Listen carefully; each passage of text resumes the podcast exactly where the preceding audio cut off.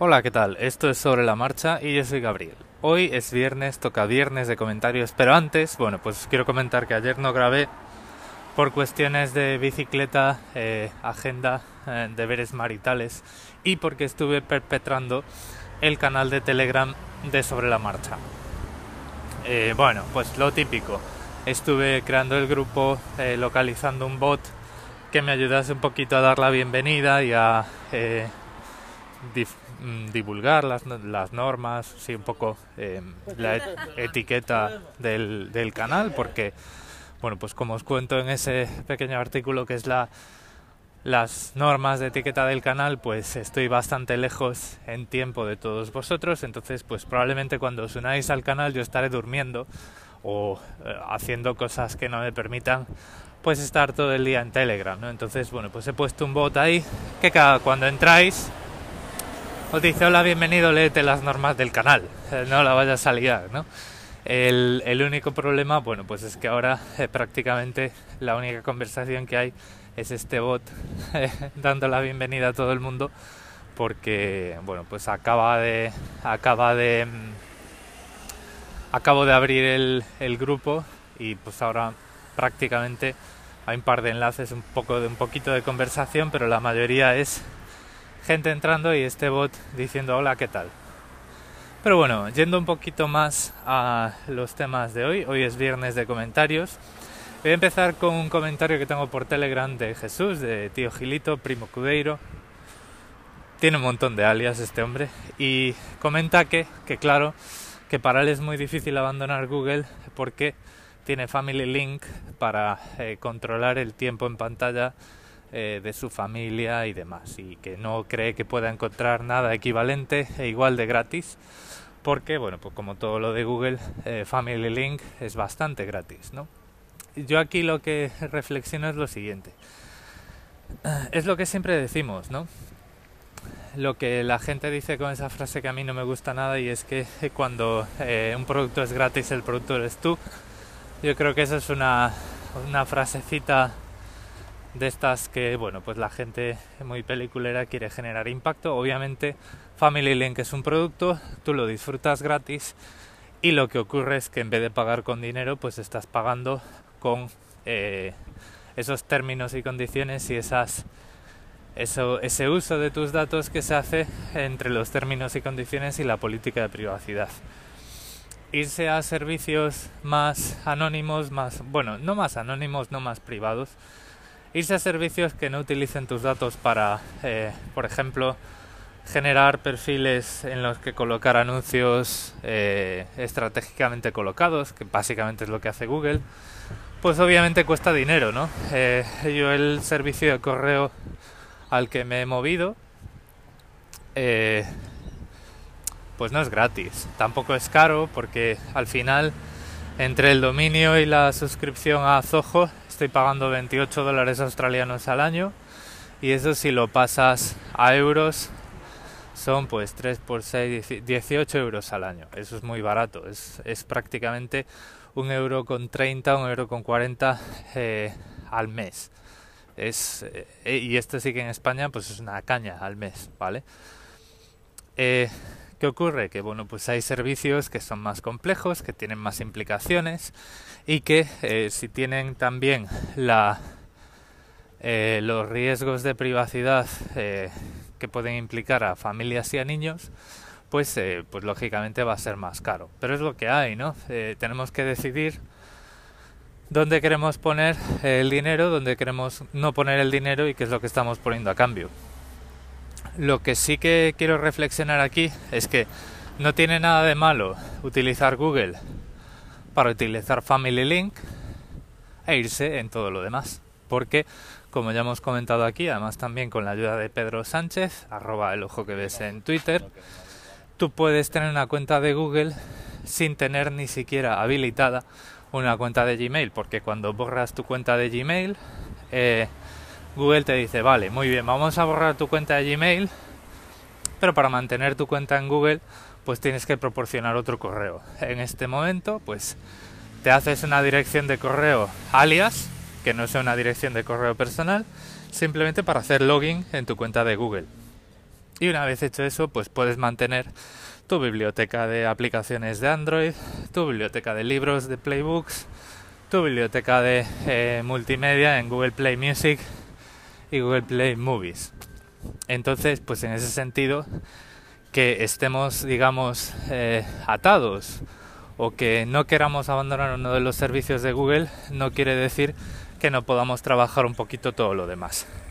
Voy a cambiar ahora de tema porque ahora vienen pues tres comentarios de voz de tres temas diferentes y voy a empezar con eh, por orden de antigüedad y por orden de eh, relación con lo que estamos hablando aquí. Voy a poner un audio ahora de Alfonso Sánchez que nos habla de un servicio muy parecido a ImproveMX que se llama JobMail. Hola, muy buena, Cavi. Mm, te quería preguntar sobre el servicio o mm, qué opinas sobre el servicio de JobMail o similares. En caso de que no lo conozcas, JobMail es un generador de correo aleatorio que no necesita, todo el mundo puede acceder al correo que genera, pero te sirve, por ejemplo, yo en el caso que lo uso es, por ejemplo, cuando necesito dar un correo o un servicio, me requiere un correo y no quiero dar el mío, doy, genero un correo aleatorio, doy ese en de JobMail y, y, me doy de alta. Por ejemplo, para descargar ahora la versión de developers de Java, de Oracle, te pide tu, que des un, tus datos y, y generé un correo aleatorio de, de JobMail. ¿Qué te parecen ese tipo de servicio para mantener nuestra privacidad y demás? Un saludo.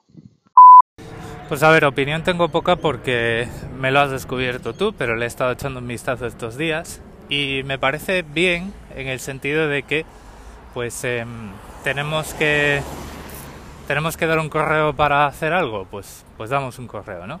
Sin embargo, yo prefiero generarme un alias y tener acceso exclusivo, ¿vale?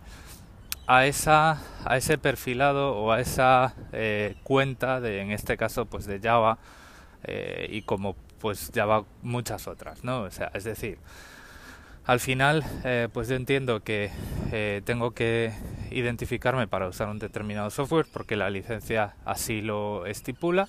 No quiero dar mi dirección personal, pues lo que hago es me voy a una dirección de correo que no considere personal, genero un alias desde ella y genero un alias que puede ser oracle pues ¿vale? Eh, aviso a navegantes, no intentéis enviarme correo ahí porque ese alias no existe, me lo acabo de enviar, me lo acabo de inventar sobre la marcha. Tengo otro para Oracle, ¿vale? Pero digamos que, o sea, estoy bastante de acuerdo en, no dar una dirección personal, una dirección que yo uso para mis movidas personales, em, y además dar un alias que en un determinado momento, si veo que están abusando de esa dirección de correo, pues puedo eliminar y que allá se maten con los errores que les va a dar cuando me intenten enviar información en spam. Pero eh, bueno, pues estos servicios de eh, direcciones de correo que eh, yo, un, un, generador, pues las genera y que luego, bueno, pues tú no tienes una contraseña para proteger esos mensajes y tal, pues es complicado porque muchas veces si quieres reutilizar esas identidades, y necesitas recuperar esa contraseña, em, te van a enviar el enlace para recuperar esa contraseña a ese correo. Si todo el mundo puede acceder, si no es un servicio de correo con todas las letras, eh, pues te puedes meter en un lío porque pues esa persona, bueno, no te puedes meter en un lío porque es anónimo, pero eh, queda como ahí un poco de flecado, ¿no? El tema. Yo prefiero, ya os digo, utilizar servicios como ImproveMX que me permiten generar alias, pero que al final esos alias me van a ser reenviados a una dirección de correo que yo tengo protegida eh, por esa capa, digamos, adicional. Os hablé en su día de ImproveMX, echarle un vistazo y, por, por supuesto, echarle un vistazo también a JobMail, eh, que bueno, en las notas del episodio, ahora cuando las complete, pues vais a tener ahí un enlace para que le podáis echar un vistazo vosotros mismos. Vamos ahora con un comentario de Nacho Caballero acerca de Anchor, esta plataforma con la que grabo eh, estos episodios y que ya conocéis porque en todos los episodios al final, si lo escucháis desde, eh, podcatchers tipo Pocket Casts, vais a siempre veis esa cortinilla de esa, esa chica diciendo pues que este podcast que acabas de escuchar ha sido grabado con Anchor, que es lo más fácil, que es lo mejor y tal, y no sé qué. Bueno, eso yo lo podría quitar, pero lo mantengo por, por cortesía, ¿no? Ellos me dan un montón de cosas gratis, pues yo pues eh, van a tener su cortinilla eh, al final del episodio porque aunque no es un patrocinio, en cierto modo sí que es un patrocinio, ¿no? Porque al final pues eh, me están dando pues todo, toda esta plataforma y a vosotros pues están dando, es el vehículo que os hace llegar estos, todo, todo este contenido. Bueno, sea, tenga el valor que tenga. Entonces pues vamos con el comentario de Nacho. Hola Gabriel, buenos días. ¿Qué tal? ¿Cómo estás? Hace mucho que no te comento nada. Pero es que estás tan tecnológico que, que me salgo un poco de, de los temas que sueles tratar últimamente, pero bueno, te sigo escuchando, que lo sepas. Oye, te quería preguntar una cosa técnica, aprovechando. Eh, cuando grabo en Anchor eh, directamente con el móvil, sin ningún tipo de micro adicional, me suele grabar bien los, los segmentos, pero cuando grabo con un micro, uno que se llama Boya, eh, normalmente me da problemas y, graba lo que le da la gana. A veces grabo un segmento de 5 minutos y me ha grabado 2 minutos o 3 y el resto se queda en silencio. Te quería preguntar si has tenido alguna experiencia de este tipo y si me puedes arrojar luz, es mi micro, es mi móvil o yo qué sé. Venga, un abrazo, gracias.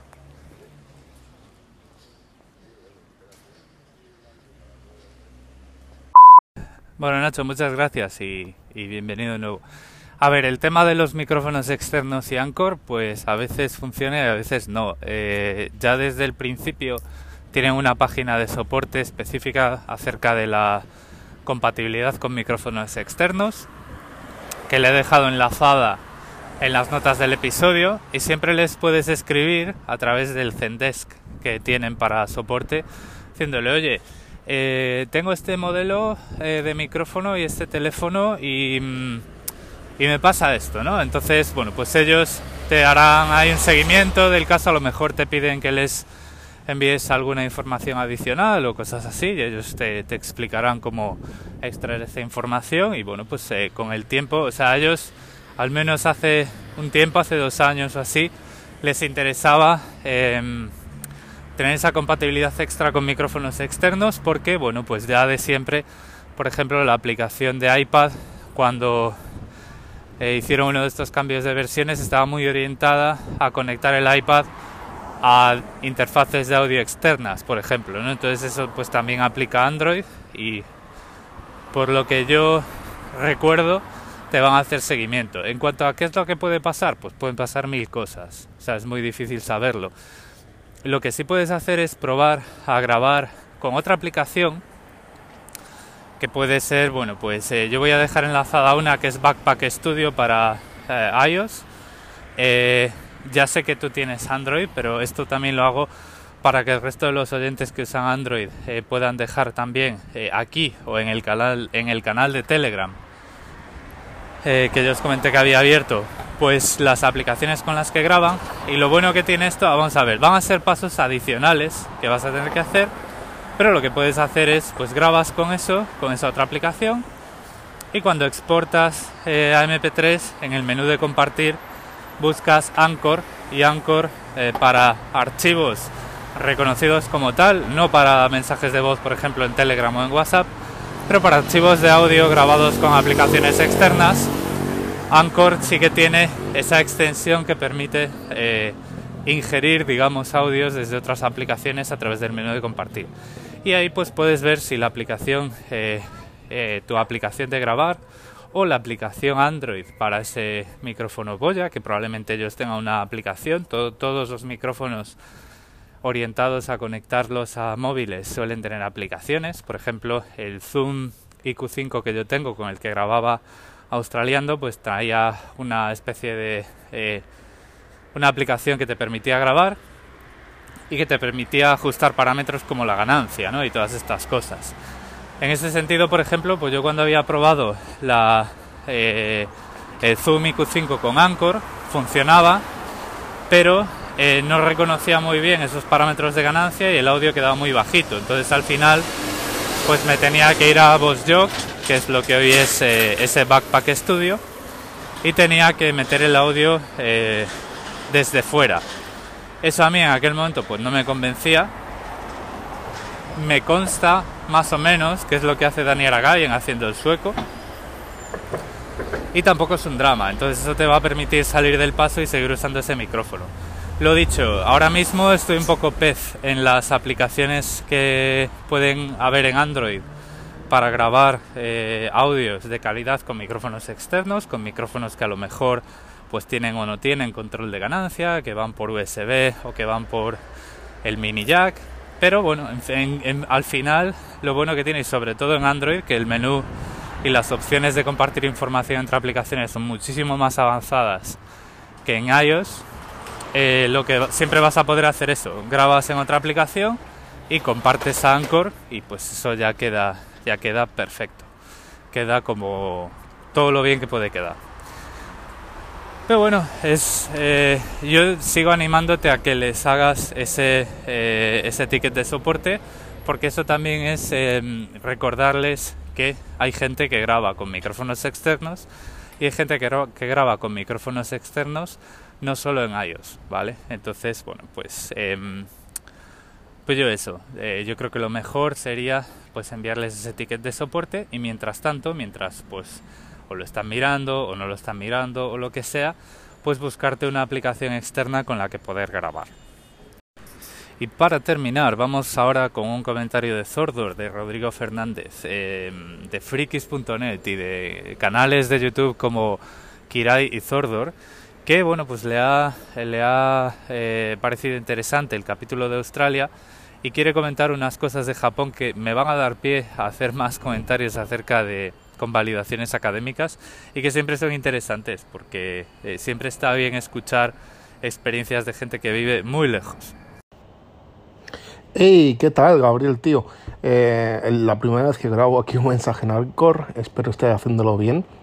Y nada, quería decirte que me ha gustado mucho tu último capítulo de sobre la marcha barra australiando, australiando, no sé, se me olvida hablar español.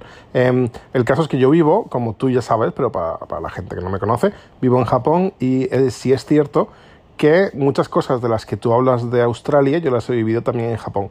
Y me gustaría contar solamente un par de anécdotas que a lo mejor son curiosas.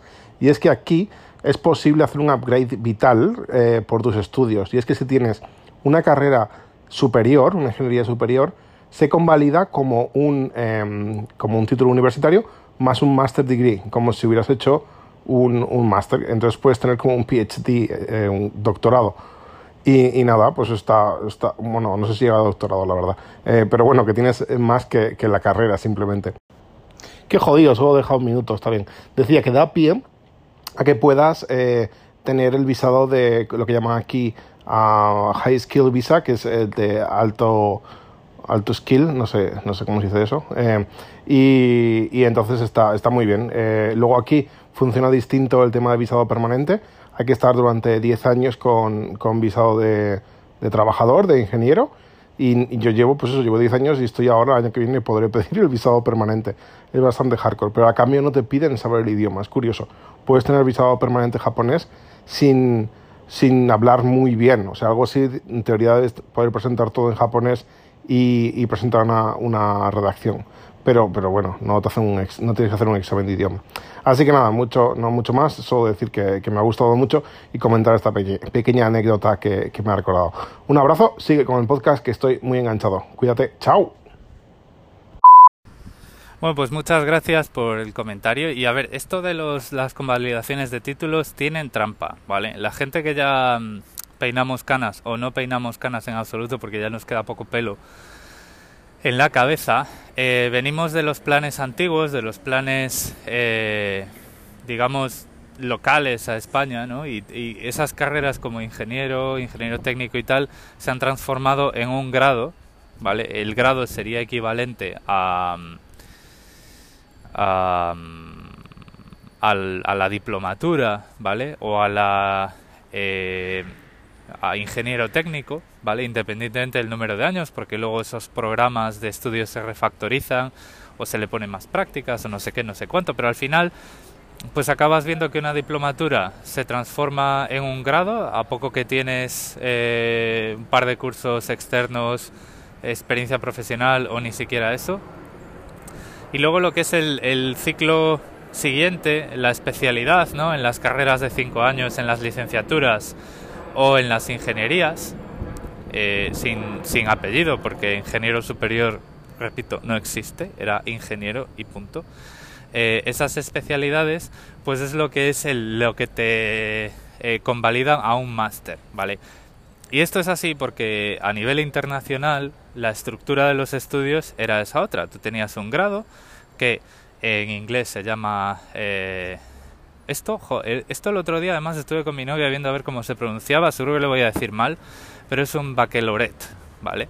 Es como un bachillerato superior, ¿vale? En España se le llama grado, eh, fuera de España se le llama baccalaureate, o algo así, eh, se escribe.